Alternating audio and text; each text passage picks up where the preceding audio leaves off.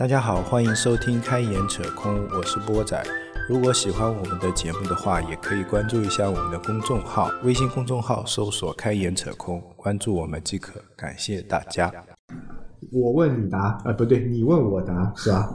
说好每个月做一期的是吧？然后，呃，我感觉已经 已经不止一个月了，是吧？两个月吧，两个月，两个月，行吧？上次可能呃，是因为过年，对过年的时候嘛。啊，这次我们准备了几个问题啊。你你你先来，你先来，我找一下我的。好，我这边第一个是，嗯，to B 项目团队驻外如何保持团队稳健性？嗯，这个问题为什么你你为什么会选择这个问就题？是因为最近有几个小朋友在找工作嘛，嗯然后因为他他要回老家，嗯然后发现互联网氛围一般的城市啊，嗯他的那个企业基本上都是这种，就是外包，外包，嗯，啊，或者嗯，或者说是说说是那个自研的 SaaS 产品，实际上也是项目为主的，啊，对对，就是这种。所以想到这个问题，就是如果遇到这样的情嗯。况，怎么样维持团队的稳定性？因为这个很重要嘛，你一年换一波人，这这个企业就没法玩了，嗯。就是你永远没有不会有沉淀嘛，新人培养成本再来，嗯。来过完年之后他走了，然后再来，所以这个问题所以提出来。那作为有管理经验的你，嗯，可以回答一下这个问题。哦，我我有管理经验，但是我没有管理过，就是驻场。驻场我觉得驻场是蛮难管的。对，呃，还就是外包团队是比较难管的一个东西，因为我自己干过外包，就是我是外包的一员，然后驻场，驻场我也是驻场，然后呃，驻场它是这个感受非常不好，嗯，不好是在于就那边不把你当自己人，，是。然后公司其实你也没有归属感，对，因为你就一直在那边嘛。然后你回去了以后，你回到公司干的最多的一件事情就是报销。啊，对，就是报销。是，我我那时候还有讨薪，就就欠你欠你那些所谓给到你的那些补贴啊、福利补贴，他没有给到你，所以你对这个公司的归属感也好，会比较弱。然后那个呃，你自己的一些成就感也会比较弱。那作为外包成员的一一一员来说，我就觉得，那我反正就是打工嘛。嗯。然后我说实话哦，如果是怎么叫自我要求低一些的啊，嗯，那就是你让我做什么我就做什么，我都不想去思考。对对然后我就不想去动的那种、那种感觉嘛。嗯所以我觉得这个是呃，作为那个，那如果要稳定性的话呢，其实怎么说呢？呃，就是你要加强跟它的连接，嗯，然后呢，那边没有归属感的，你公司要给他有归属感。是如果是一个团队啊，就是一个团队在那边，其实这个团队的建设还是蛮重要的。嗯，呃，那你住在那边，那个驻场的那个团队的负责人啊，其实是起到对这个团队的一个凝聚力的一个作用。那么不，刚才你说 SaaS 外包，那其实人要有凝聚力，或者说要有那个，哎，今天刚经历过，就其实你要有有第一个就是你要有这种成就感。是，如果你没有成就感，你就会觉得我在这里干嘛？嗯啊，我在这里干嘛？第二个就是你要有那种成长的感觉。嗯前段时间也刚跟一个另外的一个人聊掉，呃就是我们我们现在在别的地方驻场，然后他很辛苦，嗯，然后呢每天干的事情呢又特别的重复，对机械然后他就对对机械工程，他就说我第一个看不到成成就感，第二个我看不到未来，嗯，然后在这边他说我最多再坚持三个月，嗯，如果这三个月还不能把这个项目结束掉，嗯，我就不想干了，嗯，呃，嗯，九零后的小妹妹还是挺任性。那你看这个时候，其实就非常考验这个团队负责人的能力了。嗯，那你怎么快速的把这个项目结束掉？然后怎么或者说呃，怎么让这个团队保持有这种不是那种机械化的这件事情？那说来说去啊，脑子里啊就能想到的，其实第一个呢就是不仅仅是要有工作上的连接，就可能要有生活上的连接。对，对吧？然后第二个呢，就是如果那边没有成就感，那你要去创造一些成就感给到你下面的人，嗯啊，的设计一些那个比较容易达到的指标，或者说比较容易达到的事情，让他就觉得，哎，虽然我可能每天都在重复机械的工作，嗯，但是我是在往那个目标前进的，嗯啊，然后第三个呢，就是你要给他营造从营造一种我能够成长啊。我们一直在说分享，是啊，我们一直在说团队的协作，嗯啊，团队之间的连接。其实有时候逼啊，逼下面的人，有时候我也会逼你们分享。就真的有时候要逼，就是你你你你自己带头做嘛，然后你你你如果没人做，那就你做，你就去逼逼大家分享，就就在当下的那个交流的过程中，大家觉得我们还是个 team，嗯，还是有连接的，对吧？不管是我逼着你做也好，或者是那个，然后呢，分享这件事情，有些人就觉得很难做，有些人就不屑做，嗯，那其实我觉得这个事情还是可以的，然后大家一起玩，就找一些一起玩的东西，比如说是。打麻将都行，对，对吧？那这样的话呢，就就就感觉除了工作的连接、私生活或者说一些别的属性的连接，那稳定性我相信会稍微好一些。嗯，然后如果你能够啊，作为团队负责人或者说那个，你能够比较定义出清晰的岗位画像以及晋升的这些标准，那是非常重要的。对，那如果他这个岗位画像比较不清晰啊，就是都是一些模棱两可的话，比如说产品经理怎么到产品，呃产品助理怎么到产品经理啊？你说要呃什么要要要有产品规划，那请问什么叫产品规划？这个其实是考验产就是团队负责人哎管理管理者的能力，对吧？管理者的能力，所以你要非常清晰的去定义出来说啊，那个呃，就是就算这些东西不靠谱啊，或者说听起来可能甚至会比较搞笑，就是说你需求评审的时候，研发提问的问题必须小于十个，因为听听上去可能比较搞搞笑，是。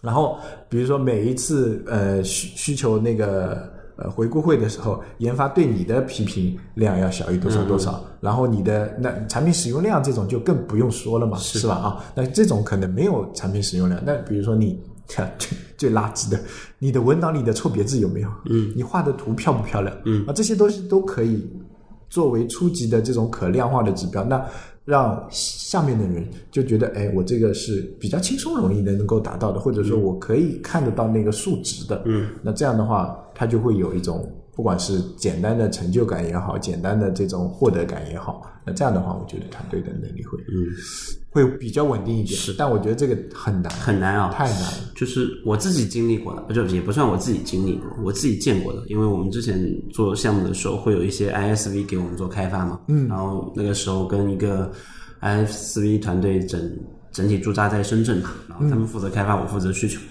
然后。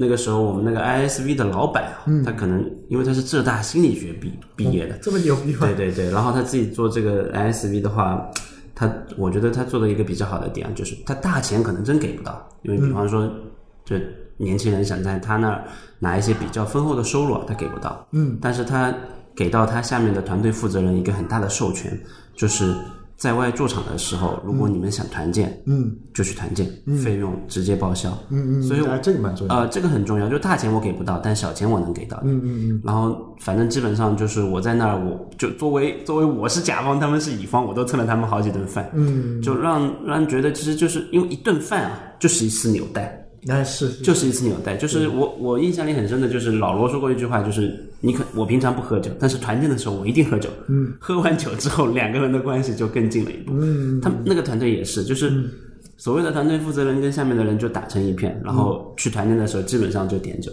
嗯，呃那个时候跟他们一起在，家喝酒？喝可乐行不行？哎，其实也是一样的，啊，就是每次团建就是一次关系的拉近，就是因为你有短暂的释放之后，焦虑感就没有这么大。对对对对对对。所以他那个做的特别好。反正我在那儿驻场一个月，然后他们也在那儿，他们其实驻场了有三四个月吧。就光我在的那段时间，就跟他们一起吃了两顿饭。嗯嗯。啊，这个就是对年轻人来说，这种就很好，就短暂的释放，会让他们把压力给给消磨掉。还有一个就是轮岗，嗯就是不是你一个人常驻在那儿，就我会有人顶替你。嗯，那这个做到轮岗，那轮岗的前一步是就是进度的同步。嗯，就虽然你在驻场，但是你的进度是同步给，比方说 base 杭州的同学同学的。嗯，好让他随时去轮岗。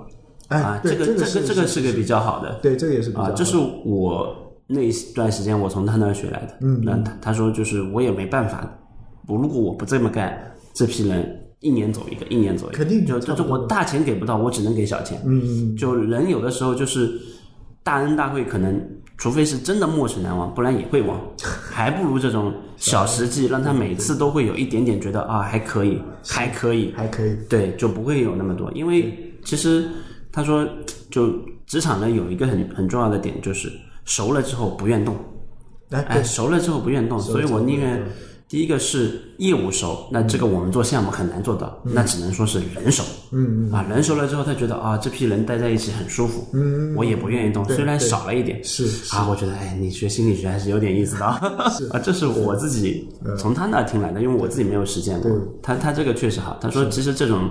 就以一个团队来说，一年其实就是这种小团建啊，就是以十人团队来说，一年也就两三万。嗯，那我如果给他们多加一个个月工资，他们大家多加一个月年终奖，他们才能满意的话，我至少要十几万。嗯，这成本一来一回，差别就很大。明白明白。对，其实这不光是我觉得是驻场了，其实对你不驻场也是也是一样的对啊，就是呃，怎么说呢，在我职级范围内给你们最大的对权限跟实惠，对吧？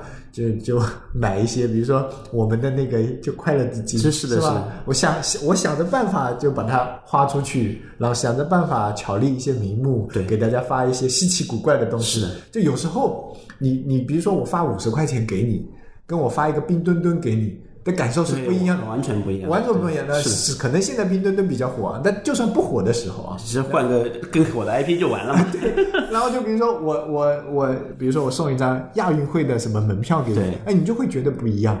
然后我我不是发三百块钱奖金给你，我我发一个什么得到的听书的会会员员账号给你，对对对。你就觉得哎，领导是在为我着想，对对。就是说不是那个钱的就，是有情义在里面，哎有情义钱它是最没情义的，对对对呃对。对情钱就是纯粹的奖励，对对对。就物化了之后，它可能包含了一定的寓意，有寓意之后就会有情义，当然哈，呃，能发钱的时候记得发钱。不吝啬，这钱最主要的是不吝啬，对，就发钱要发的惊心动魄。对对对对你发不到惊心动魄的时候，就会让人觉得怎么这么小家子气？对对对，对，你说节日福利吧，你节日福利，你如果发个一两百，就就，哎，这么小气的就。比比那种这个 IP 打造的月饼就 没意思了，就比起来，但是你说你节日的时候，哎，我前天在那个小道消息上看到那个，他说那个小红书办的那个年会，年会是吗？对啊，那那就端午，他是那个那个元宵办的嘛，嗯。然后他的年会是你可以请半天假或请一天假去陪家人，嗯。然后你的你可以是让父母去那个体检，嗯。这个反正很多人，然后或者说邀请你的爸爸妈妈来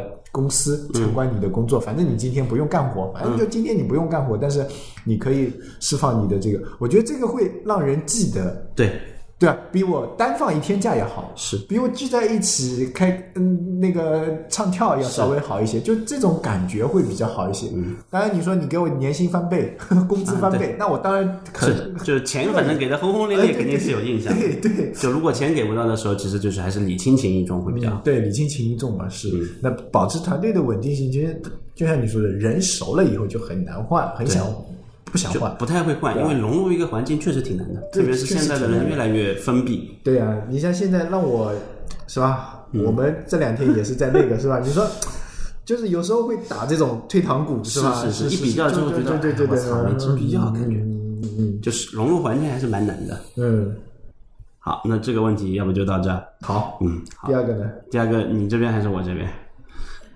呃，你那边吧，好，我这。我这边的题目都很啊，奇怪。我觉得第二个问题其实也跟 B 端有关，但这个事情反正现在闹得很很火。嗯，就 B 端产品是否有必要规划隐私协议？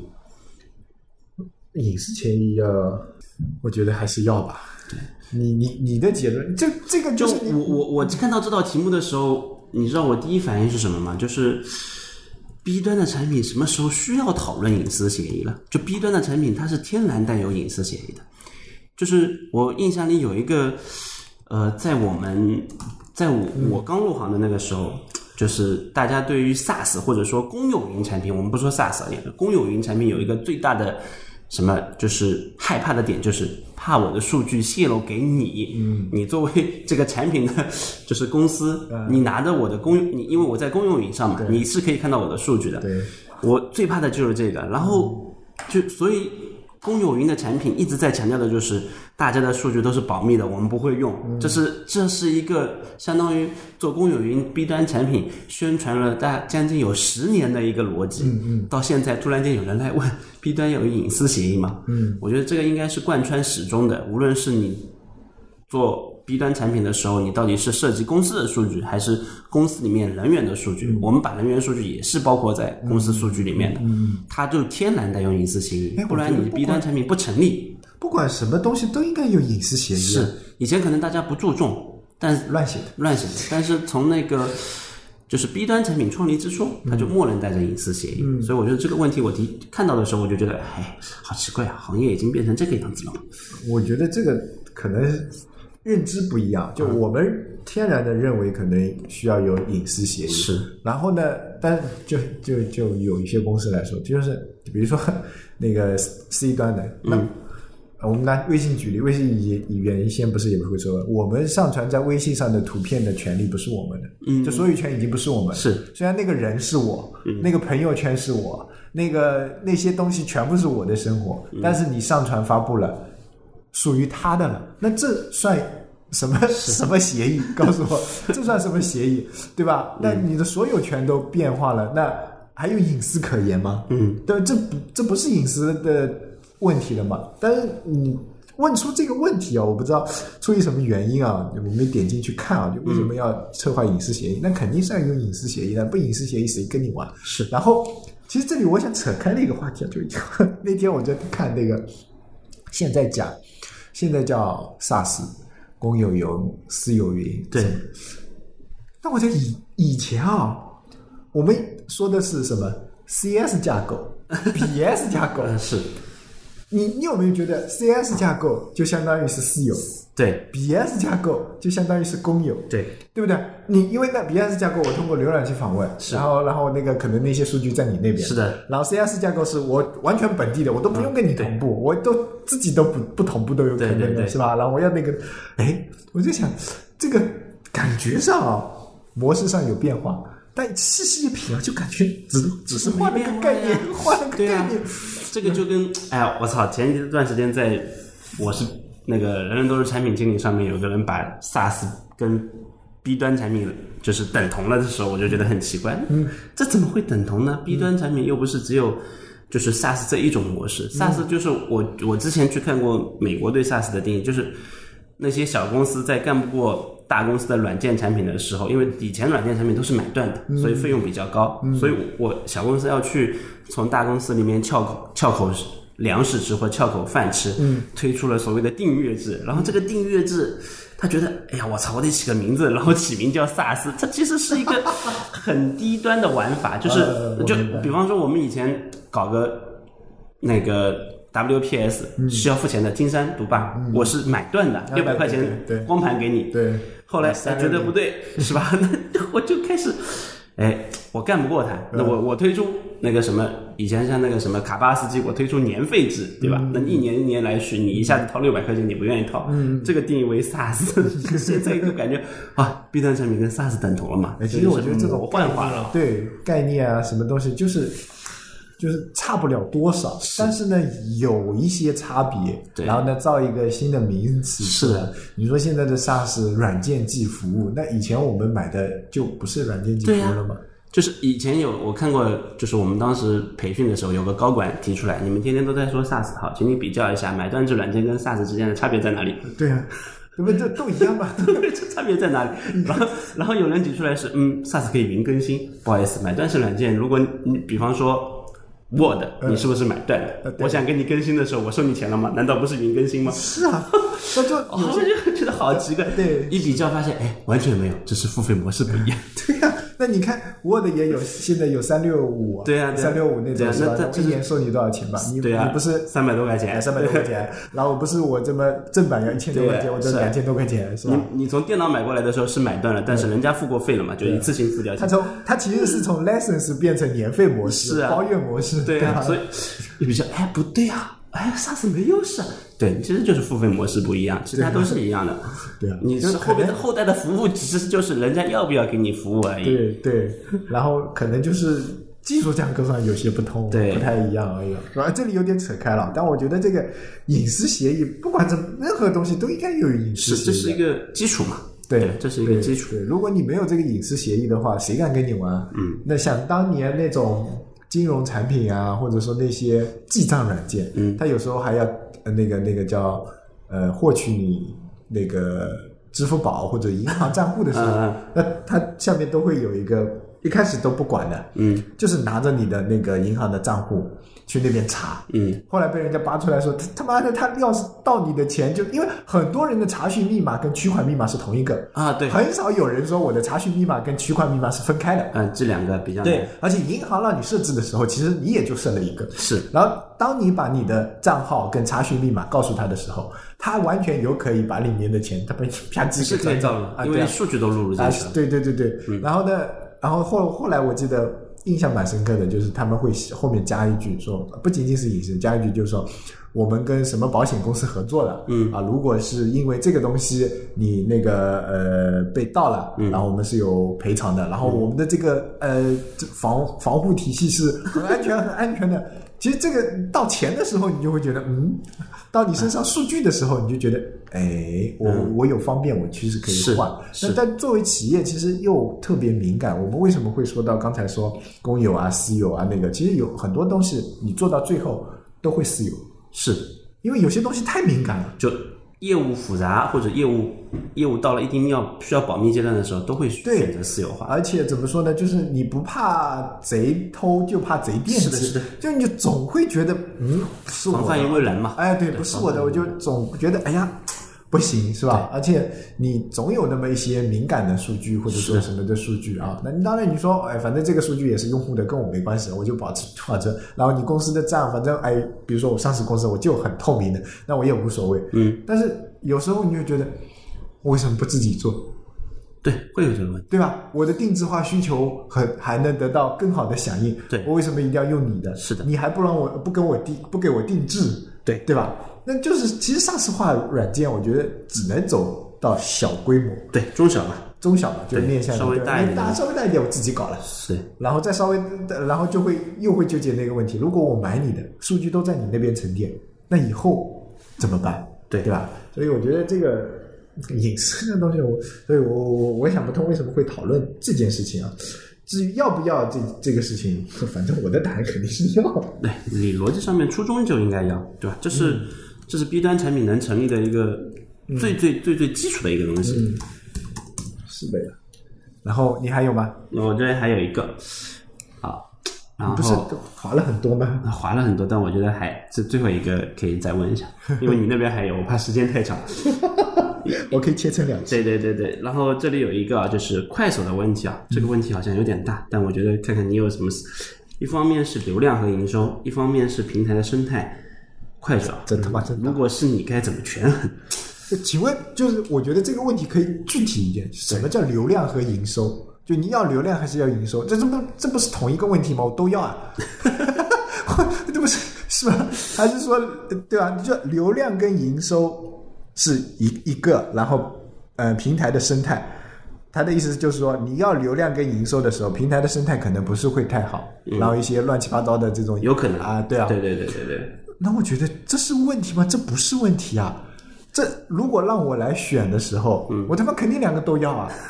这这没有说我只只做一个不做另一个的这种对对对选项。对对对，说我要平台生态，他的意思是如何权衡？如何权衡？对这个点，怎么样能做到权衡？怎么样做到权衡？对，就在活下来的前提下，在活得好的前提下，尽量做生态吧。嗯，就是那这通俗的讲，我我我最近在看一个电视剧，我也看了他的小说啊，叫《盛装》，然后它里面的问题跟这个问题有点雷同了，嗯，就是纸媒到了，它是纸媒，嗯纸媒到了一定阶段之后被新媒体冲击了，嗯这个时候如果你想让纸媒活下去，嗯就是怎么办？嗯然后它那里面就是做成了两条路，第一个纸纸媒做品牌，嗯然后新媒他就去拥抱新媒体，新媒体做营销。嗯其实我我是看到了这个，可能跟这个会有点类类似啊。就快手其实原来给大家的一个感觉是什么？就是老铁的内容嘛，就就反正也会有营销的东西，但没有像现在这么重，因为现在快手有点抖音化了，嗯嗯啊，所以所以可能这个问题如何权衡，其实还是取决于你当天所处的阶段，嗯，就他那个阶段是纸媒快挂了，那我没办法，纸媒我一定要有，因为纸媒意味着什么？一一般情况下，纸媒的内容是有保障的，嗯嗯嗯啊，然后另一边是拥抱新媒体去做营收，就反正我一边赚钱一边那个嘛，嗯，就就跟你刚才说的一样，就是我在能保证赚钱的情况下，我让我的平台是更健康的，嗯嗯，道理是一样的。我只是看到了那今天啊那个电视剧啊本身很狗血，但是那 那个那个角度切出来的时候，让我觉得哎还蛮有点意思的。哎，如果你这么说的话啊，因为我具体不太清楚这个这个这个东西啊，就但是我突然想到的是那个谁，呃，罗翔老师，嗯他说过一句话，就是法律是最低的保障，嗯，是不是啊？是法律是最低的保障，不是说法律是很高的保障，道德规范是很道德是最高的最高的，对对吧？那其实平台生态，你如果是等同于法律的话，嗯，那它就是最低的保障。是对不对？对。然后，那你这个不管是流量跟收入也好，其实就是利益嘛，对，对吧？那你那我法为什么会有法律嘛？嗯，对不对？你只要利益不冲破那最大的、最对对对最最低的那个底底线不要破，嗯最低的那个底线，嗯，那我要流量跟那个，这就是最好的权衡权这是最衡关系了好的。权衡，对，呃，现实社会就是这样的，是的，对不对？那理论上来说，这个问题又有点像那个叫什么你先要有鸡还是先要有蛋？对啊理论上我平台生态越好，内容创作越好，平台越繁荣，我流量自然而然的越大，然后收入越好。但是你要收入越好，流量越大的时候，你的你可能带来了一些不好的东西，对。然后冲击了原来的生态，让你觉得你不不好了，嗯。然后你就要去治理它。一治理，那那那些那些东西带来的附加的收益跟流量就不没了，然后你就接受不了了，对，你就接受不了了。那打个不恰当的比喻，是不是啊？我们要收入要要收入的时候，九九六是福报，卷。对，九九六赚钱。是。买房。开开 那个住大房子给钱的时候对对996对是福报。对对对都好了。然后等到你那个时候，我要享受生活的时候，对，你要享受生活啊！享受生活的时候，你就觉得，哎呀，不行了，我的我的时间都在九九六上了，那我剩下的应该怎么呢？对然后这个时候你就觉得，嗯，我不应该要就，不应该要流量跟收入了，然后你又放不掉那部分收入，就不是有个有个帖子说那个那个那个。字节不是说我那个不九九六嘛？对对对收入减收入收入就要减减下来嘛，那就受不了了，受不了干嘛？我跳槽，是我跳槽去别的公司，我还是要我现在的这些薪酬，但是我付出的劳动力或者说我付出的那个东西，我就比原先减半。嗯，那我觉得，以可能可遇而不可求吧。我对吧？哎，就是我我我我我歪歪的，我不知道真假，就是可能说这些话的人都是就从刚开始九九六是福报到后面。抵制九九六，这些人可能已经吃过九九六的红利了，突然间觉得不，我不能让别人跟我吃同样的红利，然后把我卷进去，因为他不差那，比方说那加班工资了，嗯。他更多的是需要时间。啊啊。啊，但正常的但正常的但但他你有这么一部分人啊，对，那，那我觉得应该要，包括我啊，我觉得我有时候我也是这种人，就是我吃到了这个时代的红利，对，然后呢，我现在就觉得，嗯，你这小小朋友还没有经历过，你，这这样我觉得也是啊，对吧？你还没有经历过，你你你你凭什么跟我拿一样的工资，或者说甚至拿比我拿更高的啊，工资？特别是现在红利殆尽的情况下，嗯啊，会觉得我靠，已经这么点蛋糕了，你还要来卷我，啊放弃卷，放弃卷，这是这是一种，当然就是你说国家为什么就 YY 啊，国家为什么要共同富裕？就是那部分先富起来的人啊，他没有带动后富，他在阻止后富。这也不是说阻止啊，这是一个很正常的。既得利益者是不愿意把那个蛋糕分出来给那些未得利益者的，对对对，他怎么说呢？不不能说阻止，就是他可能会妨碍。是，就本来我没你，我一个月拿两万，我、操，你来了之后我只能拿一万五啊，那怎么行那？那些做生意的人就就是做生意最好是什么垄断啊？是是我垄断了，我不是随便怎么玩嘛，对吧？所以所以我觉得这个就是有点类似啊。你说怎么权衡？那 我个人的觉得，我个人觉得就跟法律一样的，你平台生态你的底线你不要破，你那些你那些底线是什么？然后尽量治理好嘛，在有限的在活得下去、活得好的、活得下去、活得好的前提条件下去治理，而且。就像你说的，真的，任何问题啊都是这样的，不同阶段有不同的看法，是的，对吧？对，你要活下去的，你要活下去的时候，管你什么生什么生态，先活下去再说。你让我整改的时候，我再整改。是的，对吧？做企业都是这样嘛，对吧？都是阶段性的。然后我做做好做大了，我现在反正死不掉了，那我那我关怀一下社会。就甚至是比方说，抖音跟快手签订一个什么划江而治的条约之后，他就可能没这么卷了。是是。划江而治啊，对吧？他们原来应该是划江而治的，一个是什么？山海关以北，一个是山海关以南。那，其实就是这里让我想到那本书，就《置身事内》这本书啊。我觉得有时候去看，就我我看这本书，我就觉得呃，确实打开了我的视野啊。就是你从他从那个政府的角度啊，就是他他的第一句话就是说，中国经济你如果抛开政府，你是不不能不能不能看的啊。然后很多都是跟政府相关的，就是然后政府呢也是就受时代啊，受什么这这些影响的，所以。所以我看到有一些东西，觉得哎，原先很不理解的一些现象，或者说我们在 Y Y 说为什么不是这么解决，不是那么解决的时候，其实你是你的高度不够，或者知识面不够宽啊。那看完了以后，觉得哦，原来是这么回事啊，哦，原来还有这层因素，是吧？然后你还可以说三道四，反正就是你不在那个位置上，你不在，你跟他的那个。比如说层级不一样啊，我所谓的层级不是说等级上面差距，我是说知识结构是啊，背景啊，然后这些都不一样的情况下，你就很难去说，你站在外面谁都能说，站在说话不腰疼这件事情，我觉得蛮蛮 OK 的。所以这个权衡 自己权衡吧，我也不知道怎么权衡。是 好，那我这边没了。感谢大家收听本期节目。欢迎大家关注我们的公众号“开眼扯空”，获取更多的资讯内容。谢谢大家。